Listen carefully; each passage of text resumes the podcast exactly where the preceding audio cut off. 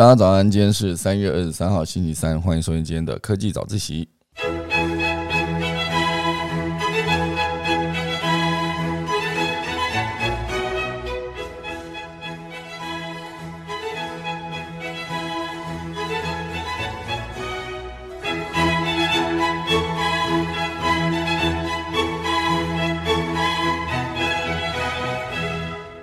好的，今天可以早起啊，今天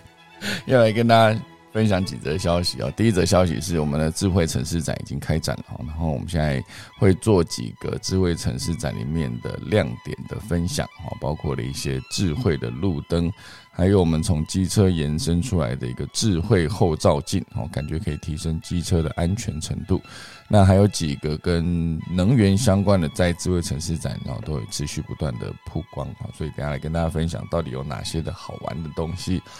第二大段呢，会跟大家聊到的是一个，我觉得这个现象蛮有趣的，这是来自对岸呢，他们有一则消息提到的是，为什么这些新能源车，也就是所谓的电动车，会或他们的呃体验门是会直接开进所有购物中心的正中心哈，就是它最一楼以前购物中心的一楼全部都是一些美妆用品嘛，你就想象百货公司的一楼很多以前都是美妆品，现在全部变成了智慧车啊，就是电动车的那个展售厅。好，这件事情我觉得蛮有趣的，大家跟大家分享。好，第三大段呢会跟大家聊到，就是呃，CoPlay 好，这个演唱会啊，这个乐团演唱会非常酷哦，它可以靠所有粉丝跳起来发电，然后就可以达到减碳。那总之过后呢，就来开始今天的科技早自习喽。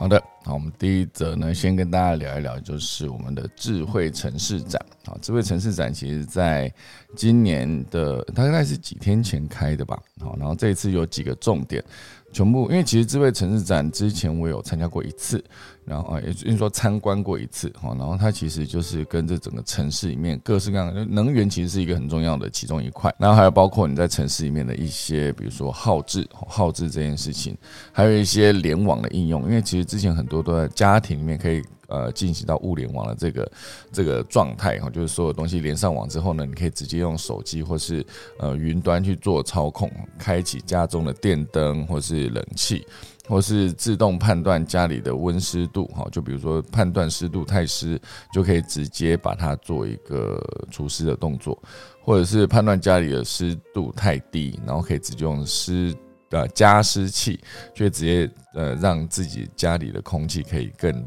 不要这么的干燥，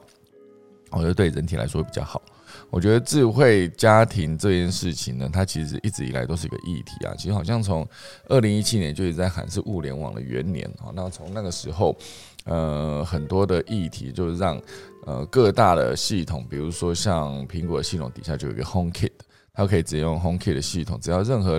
可以在 HomeKit 系系统里面去做运作的所有的家。家电也好，或是一些家里的设备，好，这其实都非常的方便，好，可以让你直接在手机上面控制所有可以连上网的东西。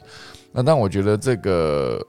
呃，除了你可以直接换所有的家里的智慧开关、智慧插座之外，现在还有另外一种解决方案，就是它其实也不用再改动自己家里的其他的东西就。比如说，你以前需要走到墙边的一个。开关去按下去，那这一个动作哦，它其实可以从另外一个方式来解决，就是你可以直接在那个插座的上方哈，直接加装上方或下方或侧边，直接加装一个小小的机器，就固定在那边之后，它其实就是会伸出一个，也不算伸出，就是透过它的 那个设备上面有一个位置可以改变，好，然后就可以直接模拟开关跟。那个开灯或关灯的动作，因为大体来说，开关它其实就是一个你可以按上面或下面，或者往往里面按一下，来代表说你要启动这个功能。哦，就有一些开关，比如说灯的开关，好，你直接往往上拨或往下拨，它其实就是开跟关哦。很多的开关都是这个样子，所以那一个解决方案，就我刚刚突然提到那个解决方案，它其实就是模拟你控制那个开关。好，所以它的方式就会比直接把整个开关换掉，然后让开关可以连上网来的更简单。我就等于说，你家里可以加装非常多的刚才讲那个小小的设备，在每一个你想要控制它的开关的旁边，哦，这件事情其实算是绕过智慧家庭的一个另外一个方案，它就是直接你在家里联网，就是控制这几个控制开关的控制器，哈，这件事情来来定义，它就是变成智慧家庭，很快速就可以完成，不需要做任何额外的改装，哦，就是直接把那个控制开关的控制器直接加装在开关的旁边。好，那这件事情就会变得更快速的完成智慧家庭的方向。哦，所以我觉得以智慧家庭来说，它有非常多的生态系啊，像呃小米，它就是一个非常多可以 CP 值很高，或是价格很低，然后整合起来也非常快速的一个智慧家庭的所有设备的通讯协定。这件事情其实可以让你的家里快速变成一个高智能的一个家居。哈，所以常常我在看很多的，比如说抖音上面的一些作品。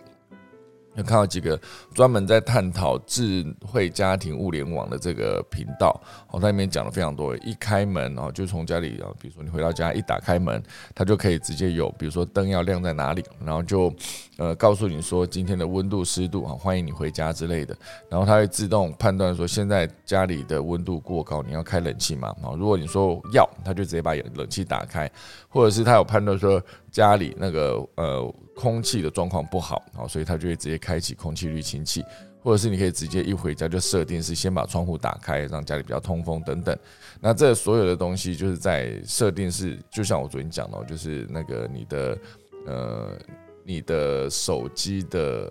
手，应该说手机的 WiFi 连上家里的 WiFi 的时候，我就可以直接代表说，就是我回到家里了。那这件事情就可以触动后面所有的的那刚才讲的所有的联动的动作。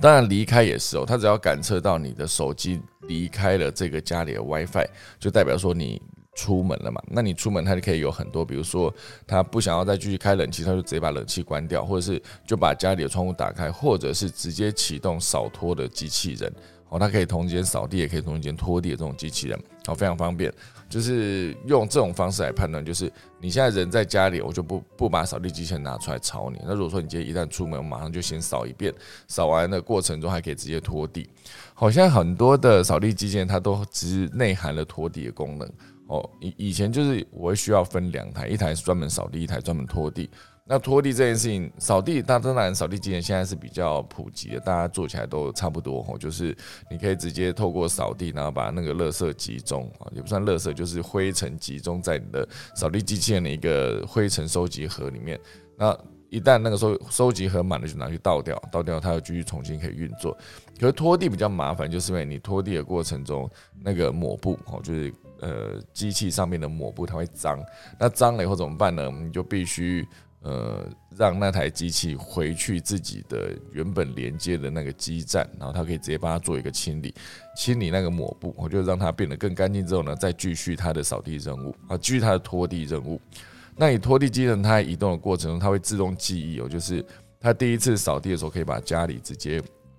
呃，设定成地图先画出来，然后一旦他在扫地扫 OK，或者拖地拖到一半，觉得诶好像抹布有点太脏，我我得先回去清理，他就会先记忆他现在离开点离开之前的地方在哪边，然后回去清理完之后呢，再回来那个断掉的地方，接着继续去做后续的拖地。好，所以我觉得这个智慧这件事情做得非常的好，甚至他整个完成所有的扫地拖地的任务之后，他可以直接。回到他自己的那个基站去，直接做整个的机子内部的一个呃脱那个什么去除，就是呃消消毒杀菌这种功能，都可以让所有的智慧家庭呃就是扫地的过程中用的淋漓尽致。好，这样好，所以我们现在回到这一则那个智慧家庭的呃智慧城市展。好，这是智慧城市展，机车业者光阳跟洪家腾都有推出最新的科技应用。好像是换电站结合路灯，好让城市不会断电，或者是就连机车安全上也有很多重大的突破。好，比如说换电站结合路灯，交通耗资让城市不断电这件事情是光阳秀出来的，因为它其实之前有一个 E I O N E X，好算是。Eonix 是这样念吗？好，它有一个智慧路灯，其实这就是它的换电系统。好，它的那个三点零的便利换电站，它就是会直接整合路灯。好，即使碰到城市大停电，也能直接将便利换电站的电池反向去做供电，来提供智慧路灯紧急备用的电源。哦，这件事情算是一个非常有效率的一个做法。那当然，之前大家会去思考说，我们的 GoGo 好，它的。呃，GoGo 的能源系统，因为毕竟它有做自己的电池跟自己的换电站，它的能源系统做出来之后呢，当然就加入了其他的，比如说呃，洪家腾它就有加入 GoGo 的换电系统。那当然以那个光阳来说，他们是自建系统哦，就是刚刚讲到 Enonex 这种一个 IONIX Nex 这一个换电系统。当然这个算是一个呃概念方式哦，就是可以直接整合路灯这件事。那当然。GoGo 就是更原始的电动机车业者，哎，更原祖、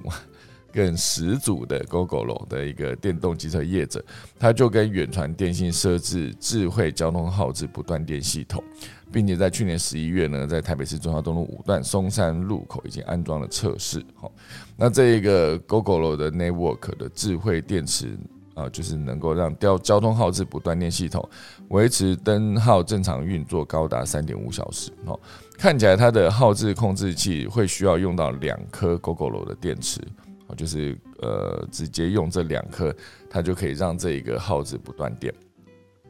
并且可以跟号志相做整合，就配置两颗 GoGo Network 的呃智慧电池。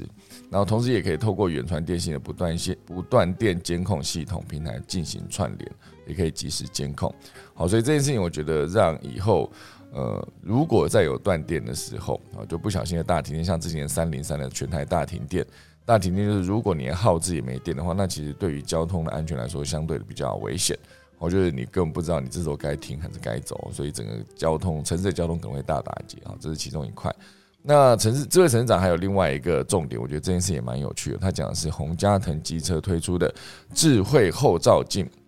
哦，这个是洪家腾机车在二零二一年四月就发起了一个呃安全车联网的联盟。哦，所以他这次在三二二，就是昨天在智慧成长推出智慧城市展，推出全球首款可搭载油电车款的一个智慧后照镜。那这个智慧后照镜是干嘛呢？哦。它是有一个光条跟两条 L E D 灯组成的哈，那 L E D 灯就是为测速照相的警示灯啊，透过闪烁来提醒车主减速减速。好，另外一个就是呃有一颗惊叹号，它就是提醒车主前方有交通事件，未来可以进一步整合它的云端系统，共享危险路段跟道路施工路段等交通资讯，来提升城市交通的安全。好，所以这个东西算是一个智慧的后照镜，主要瞄准的是后装市场。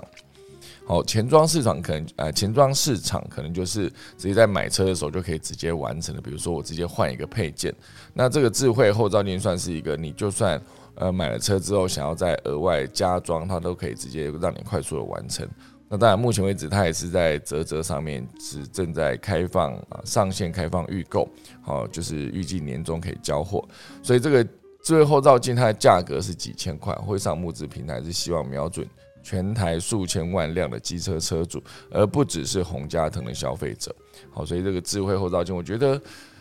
第一次有这个想法，就是。把后照镜做的更多的，提供更多的资讯。好，这边目前为止看起来，它是会告诉你测速照相的警示，以及施工路段以及危险路段的资讯提供。我觉得之前没有想过啦，就是这个后照镜它可以做这件事情哦。看起来它就跟一般的后照镜是一样的，呃，只是它的呃能够做的项目非常的多。哦，所以当然呢，目前为止之前啦，台湾就一直被国际誉为机车王国。好，所以我们这一次就是在机车的安全上面呢，也提供了更多的一个新的，呃，从商品出发的一个服务，就像这个智慧后照镜。那至于其他还有很多的智慧城市展的相关消息呢，就接下来如果有收集到，会再提供给大家。好，这就是今天的第一大段哦，就是我们的智慧城市展面提到的几个让车子想让机车。或是机车移动中更安全，或是让城市在断电中也不不用担心所有的耗资会消失它的功能，它的功能会消失哦，不用担心哈。好，这就是今天第一大段。那第二大段呢？我觉得这则消息蛮有趣的，是来自得到头条里面昨天的一则消息，好三二二的消息。这边讲到的是一个呃，他们提到的是新能源车已经这些品牌都会直接开在热门商圈购物中心的店里面。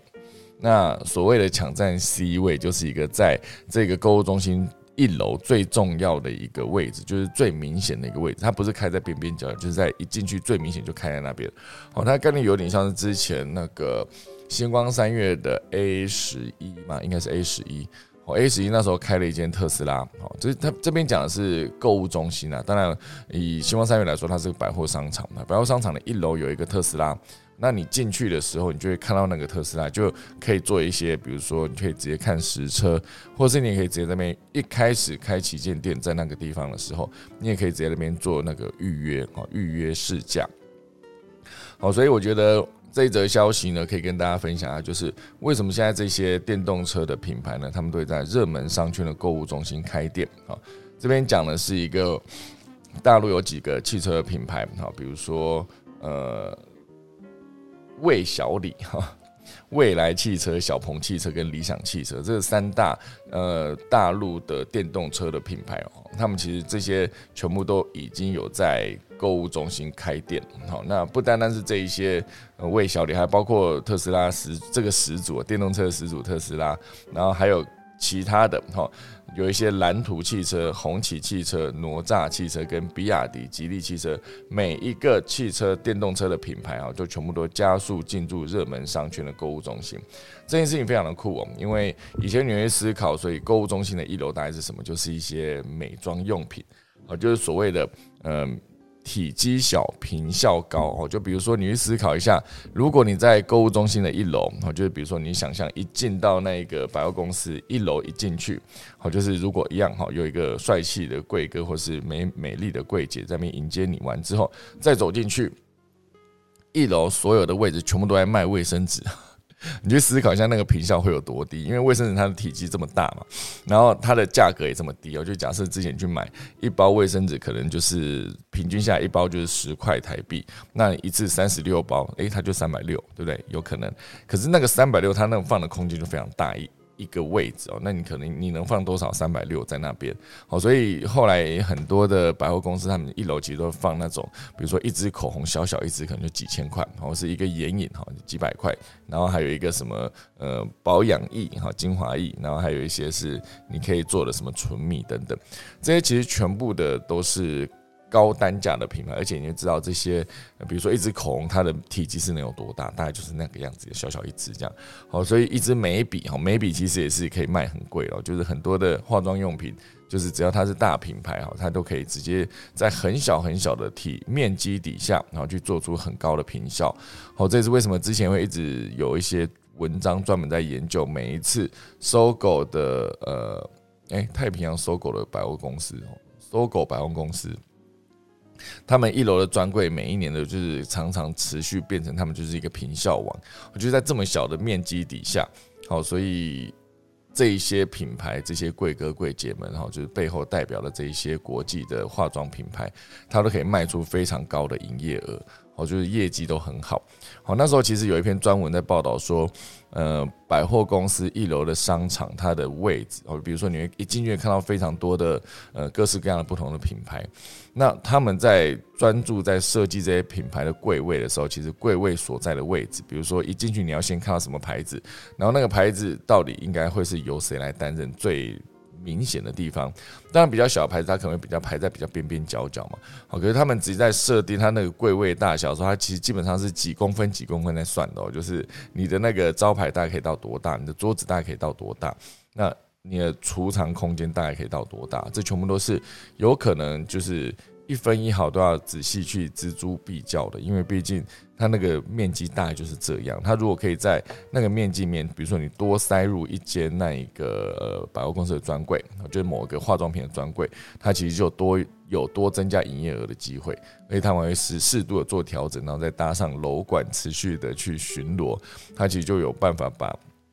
一楼的整个专柜空间做到一个非常有战力的一个状况，就是让它的营业额每次都是飙高，就是可能每次周年庆哦，几天之内就直接达到多少业绩哈等等，这其实全部都是购物中心，大家一开始会去思考到它的原本会有的样子。好，只是现阶段呢，这里在呃这一则消息里面有提到，据媒体统计呢，二零二一年已经有超过八十家的汽车品牌在那个对岸的购物中心开店哈，绝大部分是新能源车的品牌，比如说电动车，就刚刚讲的哈，未来汽车、小鹏汽车，还有它的理想汽车这几个领导的大一点的呃电动车的品牌。那为什么这件事情会是一个共同？做一个连接的一个状态呢，就是为什么会在百货公司的购物中心底里面哈最重要的一个位置去开这些购物呃，应该开这些电动车的呃体验店。好，这其实有几个重点啊，这边提到了呃三个，好，这三个，第一个当然就是新能源车跟传统的美妆、黄金、珠宝品牌比起来更舍得花钱，好，更舍得花钱，因为以前当然就是传统的美妆跟黄金、珠宝这些品牌，其实黄金、珠宝这些品牌。在那个位置，其实看起来也是平效高的，因为其实它的体积也不大嘛，哈。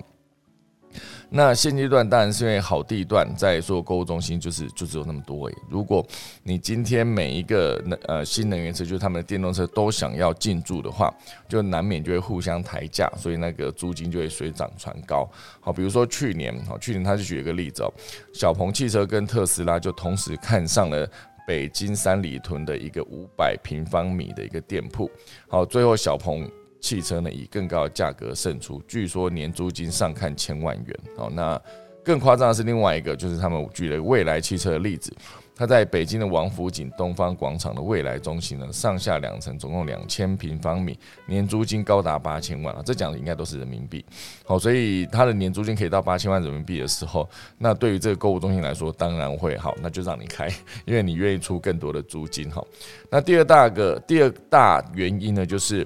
新能源车进驻也可以为购物中心吸引客流，这件事情也是蛮酷的。因为像他举的例子是去年十二月，未来汽车开在深圳万象前海的体验店，除了一层的销售展区呢，二楼还有一个以汽车文化为主题的第三空间，它上面就包含厨房啊、图书馆，然后咖啡厅跟亲子中心等等，吸引消费者到那边去喝咖啡、看书，吼，所以它就有机会吸引客流来让呃这个购物中心带来更多的人潮，哦，所以不管是租金收入还是吸引客流这件事。购物中心都非常欢迎这些新能源汽车的品牌入驻。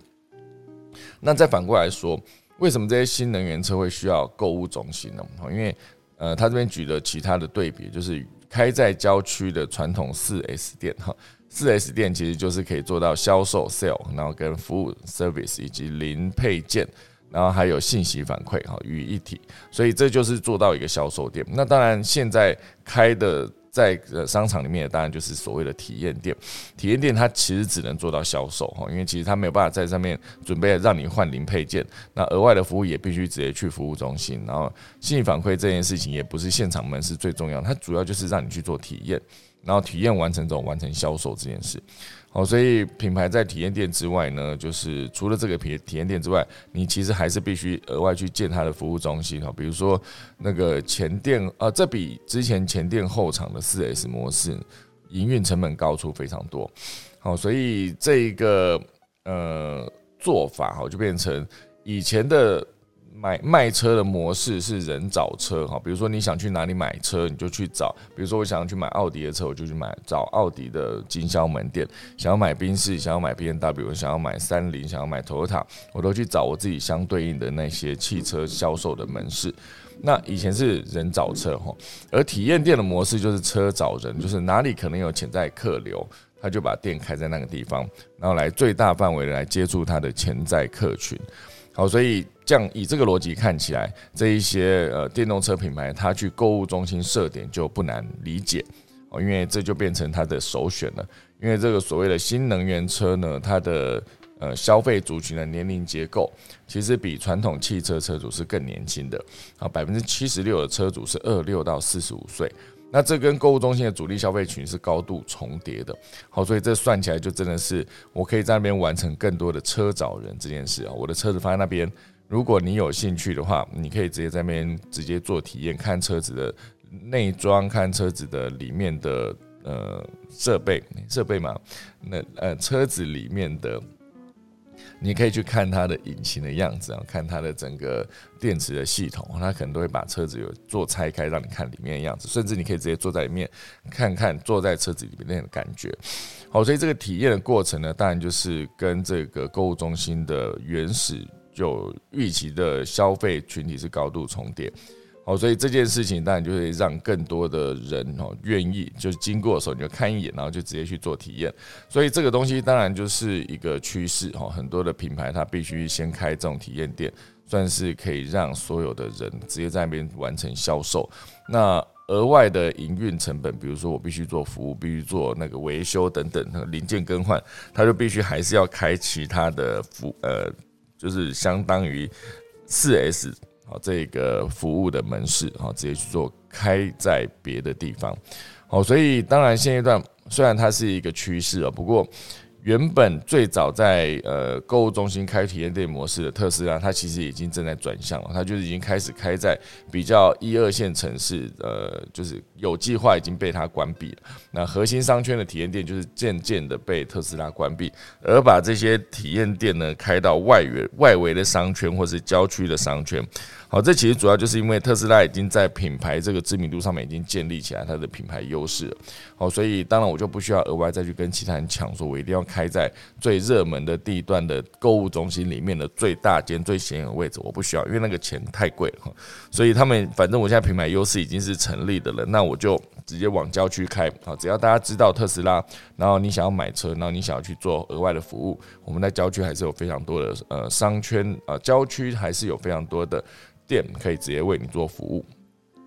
好，所以总之呢，现阶段哦，在这个汽车行业哦，不管是整个新能源车里面的，比如说电池系统啦，然后自动驾驶系统，都掀起了一场技术革命的同时，它也掀起了一场所谓的渠道革命。这边讲渠道，就是你可以接触到你顾客的一个机会。好，比如说你开在百货公司的购物中心，它就有机会接触到更多跟你本来就预计的课程，哦，就是消费族群更接近的一个状态。好，所以这件消息我觉得蛮有趣的，就是原本你预期说百货公司它一楼应该就是直接开所谓的那个美妆用品或是贵金属珠宝等等。好，现阶段以后也有可能就是这个，这目前为止在大陆正在发生中，就是有很多的新能源车，就是所谓电动车品牌直接开在百货公司购物中心。所以这件事情就觉得蛮有趣的。好，那这边既然讲到这个，我还是可以跟大家分享一些其他相关的一些产业的消息。好，就是比如说。好，路易莎，好，路易莎现阶段它也推出了它首间的泰式料理，叫做初泰，好，就是严格说起来，它是不是要跟瓦城做竞争？哈，特呃，路易莎，哈，这个初泰这间泰式料理的餐厅，哦，它就是。呃，这边有个资讯写说，全台湾本来就有五百三十间分店的本土咖啡连锁品牌路易莎，好，它在二十二号推出旗下泰式料理餐厅初泰，好，第一间店面开在台北的新一区，占地占地七十平，推出了一个呃，跨出了咖啡轻食的领域，进军餐饮市场。我觉得这件事情蛮酷的，就是大家如果去吃这个路易莎的话，你就会发现它其实它的餐点不会太贵。我觉得以它的，比如说，呃，那个叫，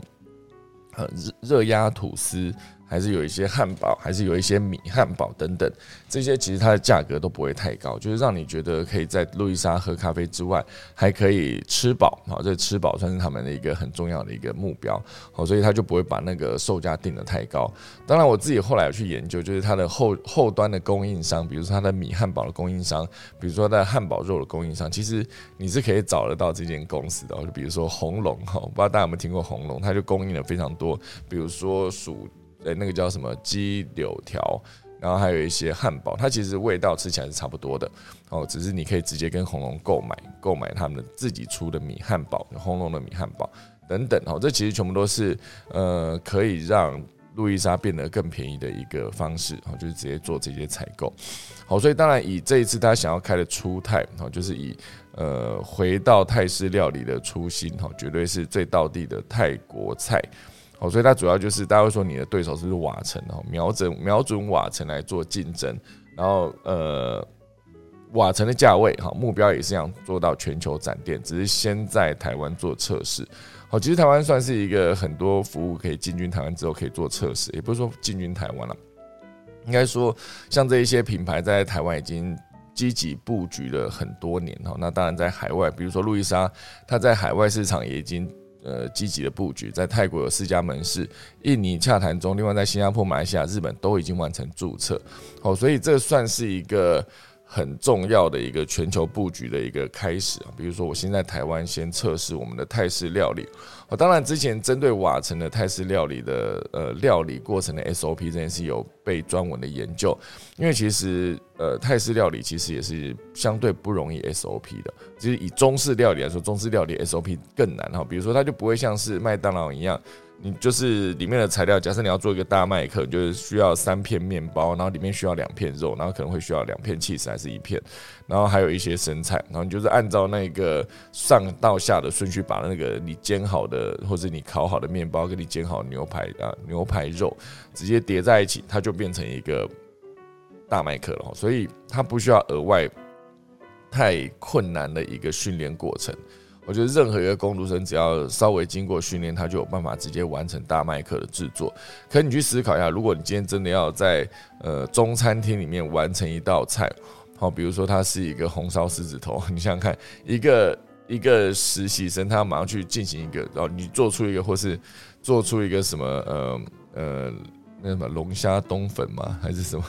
反正总之有一些就是很困难的料理，糖醋排骨类似这种，或者是那种客家小炒，或是呃僵尸大肠，哇，讲起来好饿哈。这些东西其实没有这么简单 SOP，所以它就没办法快速的展店啊。比如说，你看你要在世界各地，只要能够有麦当劳提，比如说你可以提供它的原物料、它的面包、它的那个汉堡肉，或者是它就直接从总公司往外送啊，就是可以直接送。当然，像生菜这种也可以从当地去做收集原物料，直接把它变成可以直接在当地组装成汉堡的一个材料。可当然，像是像那个。瓦城跟那个兴业，好，这些兴业台菜，他们其实还是会比较。去 care 他们的厨师这件事哦，因为除非你今天 SOP 真的做的很好，随便一个工读师、工读生按照他们的整个料理过程，比如说什么时候应该要先腌、先做好料，然后还要先烫过，然后之后你就再换另外一个，然后再来，比如说呃大火快炒，那火的温度、火候控制也是一个，时间也是一个，所以如果每一个环节都能 SOP 的话，那当然它可以直直接大量的复制，可是如果不行。它就会变得一个很痛苦的过程哦，所以像现阶段这个路易莎，她想要出海，她的野心当然就是野心勃勃在海外布局，它的核心理念当然就是要到全世界开店，好，所以目标成为一个餐饮集团，哦，第一步呢，他们重点也是布局云云端厨房，好，所以如果以云端厨房这件事情，它当然可以有一个中央厨房，就变成它可以快速的把。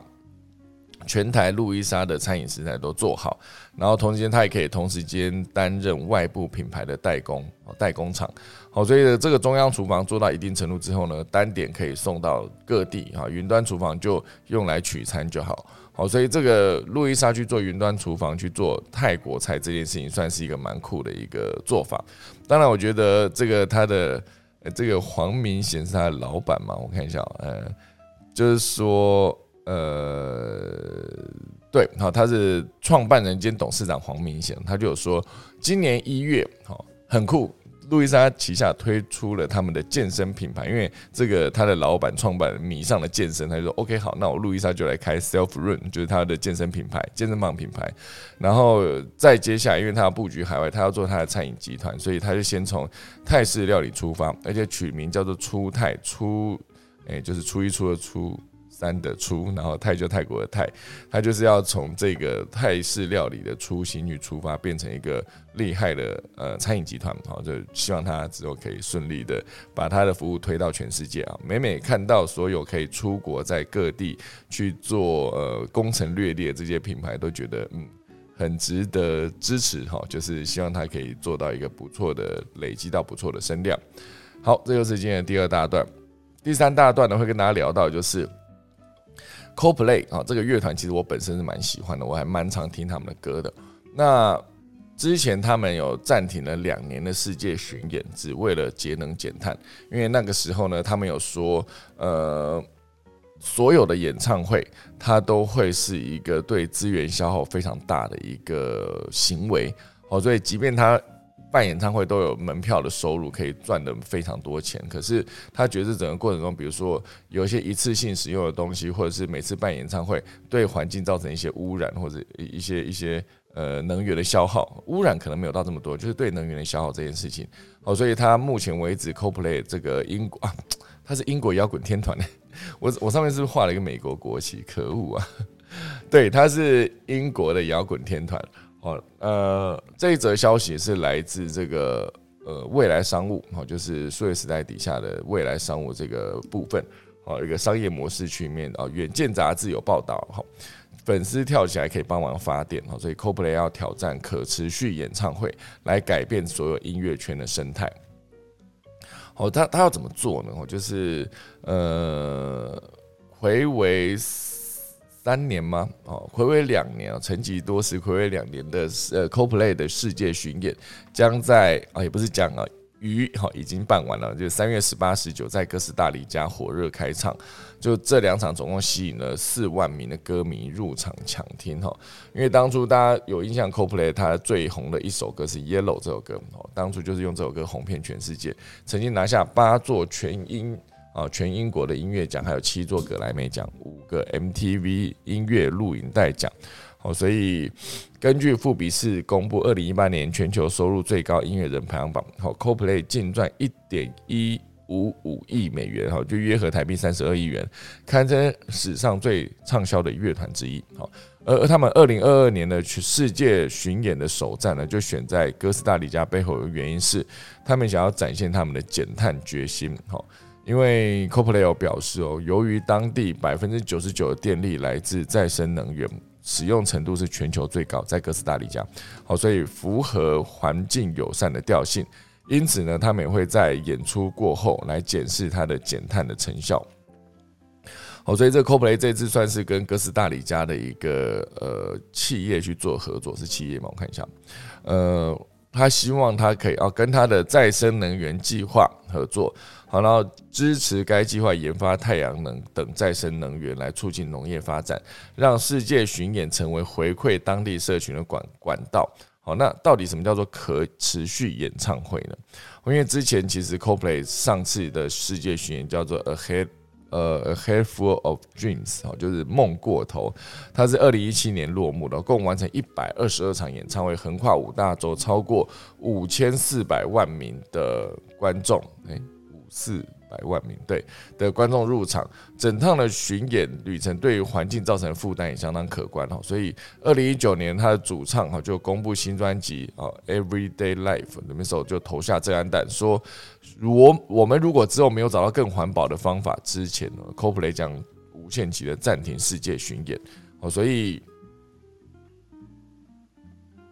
暂停世界巡演这件事情本身就是减少了非常多的收入，因为你只有办演唱会或是卖唱片，卖唱片其实以现阶段它的收入就是远远不及办演唱会实体的见面这件事哦，所以现阶段他们就是之前啊，就是说如果没有找到真的好的方法，消耗过多资源的话，我就不会再办演唱会了。所以这一次呢，他们的演唱会有几个主轴，就是节能减碳，还有创新再造以及回馈环境。然后在碳排、能源、交通、水资源耗材跟餐食的十二项细节指标，全部都会把他们的节能减碳这件事情做到最好。好，所以从巡回路线去考量最低的碳排放，然后他们也会减少一次性使用的塑胶水瓶，然后也会贩售低碳足迹的餐食，以及与当地的食物银行合作。甚至还包含挥舞啊，观众挥舞的 LED 手环也可以百分百可分解的材料去制作，并于散场后回收、使整理以循环的使用。那这一次还有另外一块最重要的重点，就是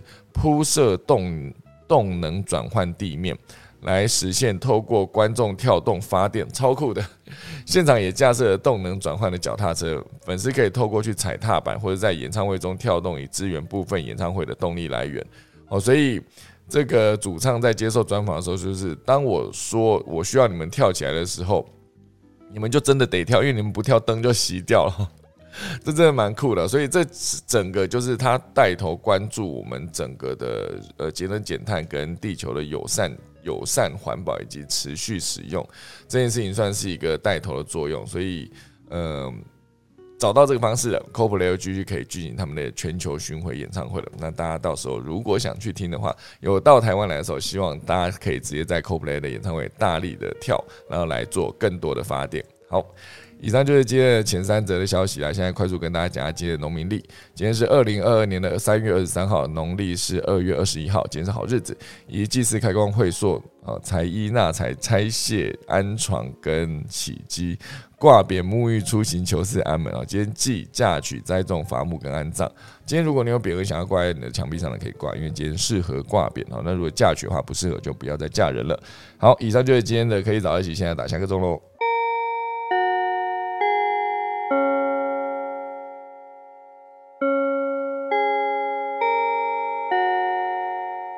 好的，今天谢谢大家收听啦。今天时间来到了八点整，好，那我们今天啊，哎，郭芭比有在，好，今天想说那个何明燕老师有段时间没有出现，最近可能很忙吧，好，好，那我们来看郭芭比想要跟我们分享什么呢？哎，芭比早安，哎，今天是连主播都来哈，等下来邀请一下，好好，早安早安，急什么急？对，急忙的看到，想要赶快讲一下这样。我刚刚那个 Coldplay 的演唱会真的好赞哦！他就是从今天开始巡回五三个国家。嗯，没错。对，去跳哎，我觉得去跳哎，这真的很酷。就大家给我跳起来，不然他眼睁睁 看那灯就熄掉，这感觉真的蛮酷的。一种被逼赶开始上架的感觉。嗯，好。然后我最近有在 Instagram 上面看到一则影片呐，然后那个主角是碧宇。那个壁是墙壁的壁，但是它下面土变成足部手足的足壁，但是近海的那种底栖鱼类这样，然后就是分布在太平洋、大呃大西洋跟就是一些热带跟亚热带海域这样，它们的外观皮肤呃是有点疙瘩，就是不光滑的这样，因为是它们有一种很特别的拟态技能，就是它会模仿身边静物的样态颜色。在礁石旁边的时候，它就是像石头一样，然后还有点青苔，或是像海草，就是学什么像什么代表这样。嗯，移动的时候，他们是用鱼鳍，是用走的，所以就又被称为五角虎。然后碧鱼跟安康鱼，它算是亲戚，它们的第一背鳍它就是已经硬化了，就是演化成就是比较细长的吻触手。就让它看起来有点像自带钓竿这样，就像那个安康鱼的头顶的灯泡，一次就是一种钓饵。在使用这个钓竿的时候，看起来有点像菜市场赶苍蝇的那种旋转棒。它的小钓竿，它就是会上下摆旋转去吸引鱼虾接近，然后最后再张嘴吃掉它们。而且它们的下颌可以张得很大，我腹部也有很强的伸缩性，所以可以吞下比它还要大型的食物，就是海底的神奇小钓手。在台湾，除了海参馆之外，在东北角、澎湖、垦丁、绿岛，就是有一些浅水的海域也会发现碧鱼。虽然它们体型不算小，就是有三十到四十公分吧，可是因为它们的拟态技能就是太像海草了，嗯，或是岩石，所以真的要很用力的找它们。有兴趣的朋友可以搜寻那个关键字，嗯，那了解更多细节。以上跟大家分享。这个 “B” 这个字，我刚才找了好久，因为它一直往下滑。对，它很后面，很后面，常用了，太不常用了。对，就是如果有人把把这个取在名字上面，他应该会很痛苦。一来大家也不知道这个字要怎么念，就就一开始你真的不会觉得它在念 “B”，而且这个鱼真的，那就好像一个珊瑚礁，哦颜色好好多。有些还会像海草哦，就是一团，你会觉得它在那边飘，可是它是用走路的。嗯，在海底走路。拖出一只脚在走路，还蛮好笑的。可是它应该也是可以游吧？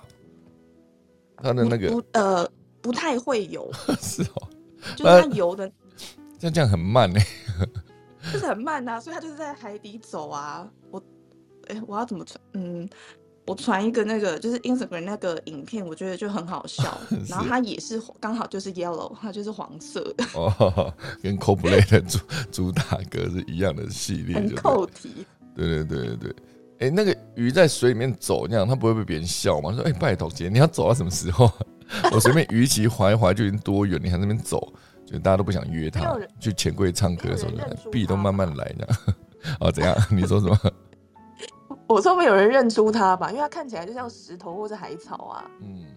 就没有发现它是一只鱼，嗯，存在感又很低，又用走的，就大家都看不起它，超惨的，名字又这么难念？悠哉，好不好？我这样子好。他可能也不在乎其他安康鱼要不要找他去唱歌这件事，是不是？对，你只要安康鱼，哎哎，可是我先讲，他们在就是在幼钓的那个时候，就在甩那个小钓竿的时候，眼神看起来我觉得有点邪恶，就是感觉有点坏心眼。然后在呃，常常有人把他们跟那个娃娃鱼搞混，哦，就是因为娃娃鱼它也是有有可以有脚嘛，对不对？可是娃娃鱼它是泥，它它是两生类，它两栖类，它不是鱼类。哦，这样子哦。碧鱼它真的是鱼啊，娃娃鱼不是鱼哦。不是不是。哇，那它它是两栖，对啊。两栖类这样，然后在水里面走，在水里面走真的不行哎，真的 真的很慢呢，真的太慢了，这样真的不行。没有效率，没有效率啊！走到什么时候啊？而且为什么要在这里数落他？不是啊，你身为一个在水里面的，你不会游泳，这样你就用走路，走路是很慢呢，你不觉得吗？他搞不好走很快，搞不好走很快，好吧？参加碧鱼的竞走的比赛，是不是？好的，我们感谢今天郭巴比为我们带来这个，就是你不讲，我可能一辈子不会看过这个字的一个鱼，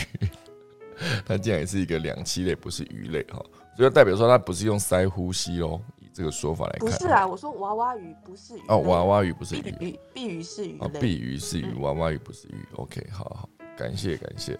好的，我们来看还有谁想要来分享什么内容？哎，我们连凯老师今天不知道在不在？老师今天有想要分享吗？今天已经是春分了，会到什么时候？四月五号。对，今天是春分。老师昨天睡得好吗？老师昨天有被地震的警报吓到吗？吓是没。没有吓到了，不过就是还摇的蛮大，蛮明显的，嗯，所以有醒过来。嗯，你是被摇醒的，还是就是先那个警报响才醒来的？有听到，有听到警报，有听到警报。嗯，对。哦，那个警报放床头真的很大声呢，吓到。手机放床头真的很大声。对啊，对对，还还好还好。嗯，对。那刚刚是有看到新闻啊，新闻在讲说。它正央是在台东的县政府往北，好像七十几公里的地方。嗯，那深度只有二十一公里，所以摇起来蛮大的。嗯，然后花莲的往往花莲的有几条道路好像有出现 那个地面裂开啊。哇，真的假的？那我就看，对，那我就看到有一个字，我们常常念都会念错哦，就是要念龟裂。哦，龟裂的那个龟，它写的是乌龟的龟，对对，很多人都会念成龟裂哦，其实那念错了，对对对，要念龟裂，对对对，要在这个地方重复，常常听到人家念错，我都会很想要纠正对方一下。有些新闻报道也是讲龟裂，就是觉得是不是太夸张？对对 对对对，因为乌龟的龟这个字有几个发音嘛哈，哦，它念龟，那也念君。那在以前的古代的那个国家念秋，秋瓷国的秋，哇，真的哦。也是这个“龟”这个字，对哦，对对。那以前我们的写春夏秋冬的“秋”，哦，有一个我们一般习习惯的印象就是一个“禾”字部，然后旁边一个“火”火字旁，对不对？对对对。那有另外一个“古”字，哎，一个一个“古”字的“秋”，它是写“禾”字部。然后把那个火字部换成乌龟的龟，啊真的假的？那也是秋哦。对对，那个字也是念秋啊，没有错。那它的意思也是代表秋天吗？应该不是吧？也是秋的概念。真的假的？真的真的真的。所以我就说这个，呃，乌龟的龟的发音有这个这些不同的，真的是要提醒大家一下。那最常念错的就是都是念成龟裂，都念错。哦，不要念军。啊，军裂啊，这个特别提醒大家一下。哦，所以一个禾部旁边加一个龟，念秋，也是秋，对，也是秋，没有错。哇塞，它整个 CP 值下降超多的，因为你这火才一二三四画，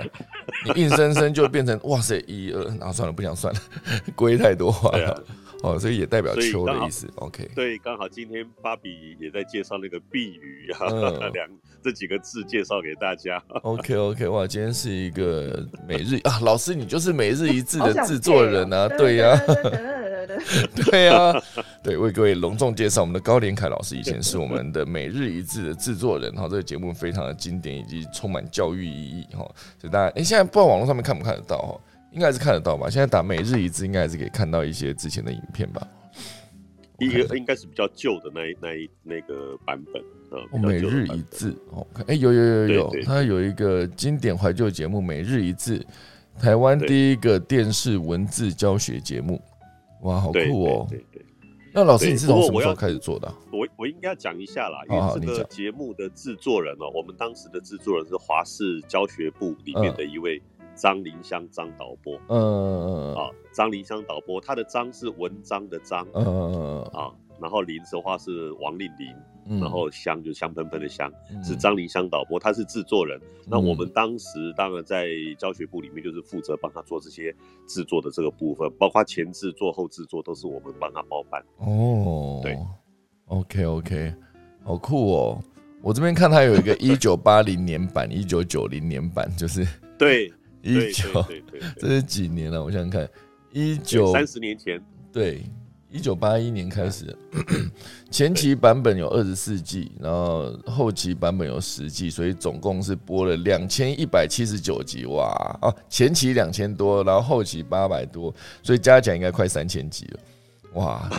差不多，差不多三千集。那对，大部分都是李艳秋、李姐做这个主播，主要都是她，尤尤其是我们的这一个，就是大概。一九九一年以后的这个版本啊，基本上都是李艳秋、李姐来做主持人。嗯，对，那所以我对她的印象很深刻，就是她呃短小精干啊，个头小小的，后走路超快，走路比我还快。嗯。我真的很佩服他。那老师，你你跟他聊天的过程中，发现他的声音真的是有比较扁一些，对不对？字正腔圆啊，完全字正腔圆。对对对，所以我们当时在跟他对话当中，但等于也是训练我们这这个正音呐，我们的国语正音在那当时也都是受到他的这个启发蛮大的。嗯，所以有的时候你听我在讲国语的话，应该也都是标准标准正音国语。没错没错。对 啊对啊。对啊，其实我是台湾人啊，我讲台语嘛就好诶。台语也讲的很好哇。老师真的是非常厉害，好不好？感谢我们的连凯老师哦，当初为我们就是整体的企划这么这么棒的一个节目，这应该也得蛮多奖的吧？我觉得这个节目这么经典哦，所以哦不，不过当时在做的这个时候，真的是光前制作看那个《康熙字典》就看得头昏眼花，那个是别人不知道的辛苦。呃，对，哎，三千多集就代表说你们讲了三千多个字，哎。对对对对，还 还好做三千多个字啊！康康熙字典里面就四万八千多个字，根本做不真的哦。对呀，老师，你们当初挑字的逻辑是什么？就是谁会决定要挑什么字啊？其实我当时都是由那个我们师大国文系的教授哦，一位李显，哎，师大国文系李显李教授哦。那他是真的是国宝级的呃，这个国学大师。那他提供的我们很多这方面的一些素材。那还有就是成大中文系的谢一鸣谢教授，嗯，哦，主要的话是他们两位提供的这个资料素材都非常非常好。那我们必须从这里面的文字再去做一个改写，嗯，然后会由那个当时的导播会跟我们讲，就是张礼香导播嘛，他会跟我们讲说大概有哪哪些字是比较以。平民化的哦，就是大家都比较常见常用的这些文字为主轴，嗯，哦，大概选字的话大概是这样子，哦，不过那个时候真的是因为我自己是学传播系，我不是学中文系的，对，所以反而是在那一段时间把自己的这个中文的这个部分的研究做一个最深入的一个探讨。嗯，对，所以才会对文字学的这个敏感度、敏锐度会特别的高。其实也真的是要谢谢这个师大国文系的李显教授跟成大中文系的谢一鸣教授，哦，他们的这个指导真的对我们的帮助非常的大，那也才能够呈现这样的好的节目给大家。对，嗯，了解。好的，这是大家有兴趣可以，其实现在回过头去看，也是一个非常。有价值的内容啊，因为它很多字还是我们根本就不知道的字啊，这就这就是没有没有时效性。就你现在再回去看，它还是可以是得到非常多收获。哎，那时候老师一集大概是几分钟啊？大概差不多五分钟哦，五分钟不到，不对，不到五分钟，在五分钟以内。嗯，好好的讲一个字的概念。好了，大家如果有兴趣的话，可以再去看一下我们的每日一则。其实大家如果真的有兴趣，每天看一个字，其实也是不错，就有一个收获这种感觉。感谢今天林老师的分享，也感谢今天芭比带来的一个消息，好不好？时间也来到八点十四分了，好，非常感谢大家今天的收听。那我等下就先来打一个下课钟喽。